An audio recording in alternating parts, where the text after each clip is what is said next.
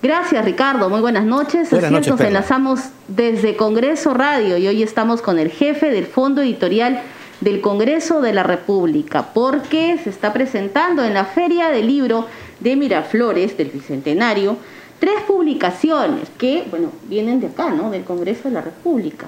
¿Cómo Claro, buenas noches Perla, buenas noches Ricardo. ¿Cómo está? Sí, eh, precisamente estamos muy emocionados. Estamos presentando tres nuevos libros del Fondo Editorial del Congreso y estamos volviendo a las ferias después de una, de una para de dos años que no estuvimos en ferias. Este año hemos tenido dos, que es la de octubre, que hubo también en Miraflores, y esta última que es muy grande, que es la Feria Bicentenario en el Parque Kennedy. ¿no?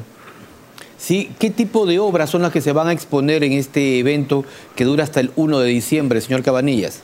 Sí, a ver, vamos a presentar tres libros. ¿Correcto? Una biografía de Javier, Francisco Javier Mariátegui, que es el abuelo de José Carlos, que curiosamente era liberal, ¿no? Eh, digamos, tiene otras ideas, otras ideas de ilustración, etcétera, y eh, de una autora muy buena, de una biógrafa de, de Mariátegui. Es un libro que se hizo hace varios meses, pero que no pudo presentarse por pandemia. Y después tenemos otros dos libros que son más recientes, que son de ahora, eh, pero que dan perfecto para el clima del momento. Entonces tenemos uno que se llama Milicias Indígenas, que es este que tengo acá, que creo que lo puedo mostrar, que es de Rosa María Costa, historiadora de la Católica, que es sobre la participación de los jesuitas Ah, en la selva. Como evangelizadores, por supuesto, ¿no? Fueron a conquistar, fueron a predicar la palabra divina, pero además fueron a hacer política, fueron a hacer, eh, a crear nación, a crear Estado, ¿no? En todo lo que es la frontera, en ese entonces olvidada, ¿no? Y el otro libro es Pensar desde el mal, de Víctor Samuel Rivera, que es un famoso eh, politólogo, historiador, y es un libro que habla de las ideas que se asociaron siempre con estas tradiciones prohibidas desde la derecha, por ejemplo en Francia y en Europa. Es un libro de filosofía política, ¿no? Sí, Ricardo, eh, y además, señor Cabanillas, bueno, esta es una oportunidad, como usted lo decía, que estamos regresando con el Fondo Editorial del Congreso en este contexto de la pandemia, pero además estamos en el contexto del Bicentenario también, y son 200 los títulos que va a ofrecer el Fondo Editorial del Congreso al público en, en esta feria, ¿no?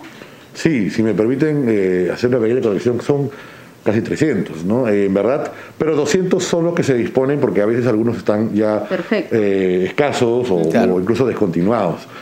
Pero sí, el tema del bice- bicentenario es muy fuerte. Creo que nos va a marcar de aquí hasta los años que vienen. Tenemos una colección bicentenario, Ricardo, como creo que estuvimos conversando hace un rato. es.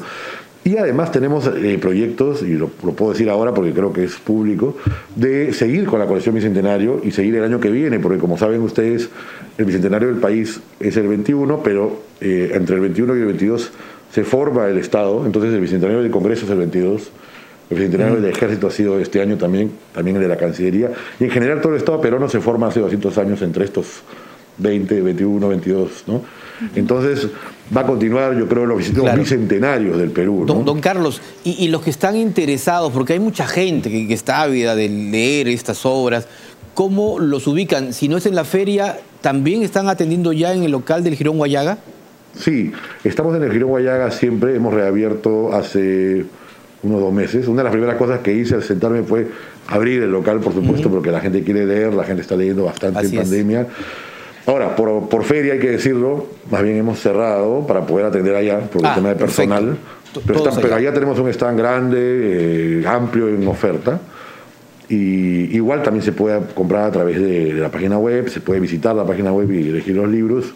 Y, eh, y la oferta es grande, la oferta es grande, variada, los precios son eh, bastante accesibles este, y, y creo que hay de todo. Hay historia, hay etnografía, hay eh, música política, por supuesto, temas jurídicos, temas, eh, biografías de personajes históricos, temas académicos, temas más de divulgación también, ¿no? Hay de todo.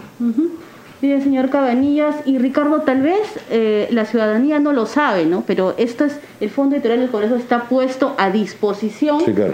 del ciudadano. Sí, claro, tenemos una serie de actividades que hacemos paralelamente a los libros, que son talleres, charlas, simposios a través de Zoom, ahora último, pero también en presencial, ¿no? de forma presencial. Y sí, estamos dispuestos, por supuesto, y hacemos eh, eventos y vamos a volver a retomarlos también. ¿no? Seguimos en Congreso Radio con el jefe del Fondo Editorial del Congreso de la República, Carlos Cabanillas. Señor Cabanillas, de repente para que nuestros oyentes puedan conocer que el Parlamento Nacional tiene un fondo editorial, ¿no? que constantemente se está promoviendo cultura. ¿Cómo hace el ciudadano para poder acceder a este servicio? Pero sí, hay muchas formas. Por ejemplo, tienes Facebook, Twitter, Instagram, TikTok.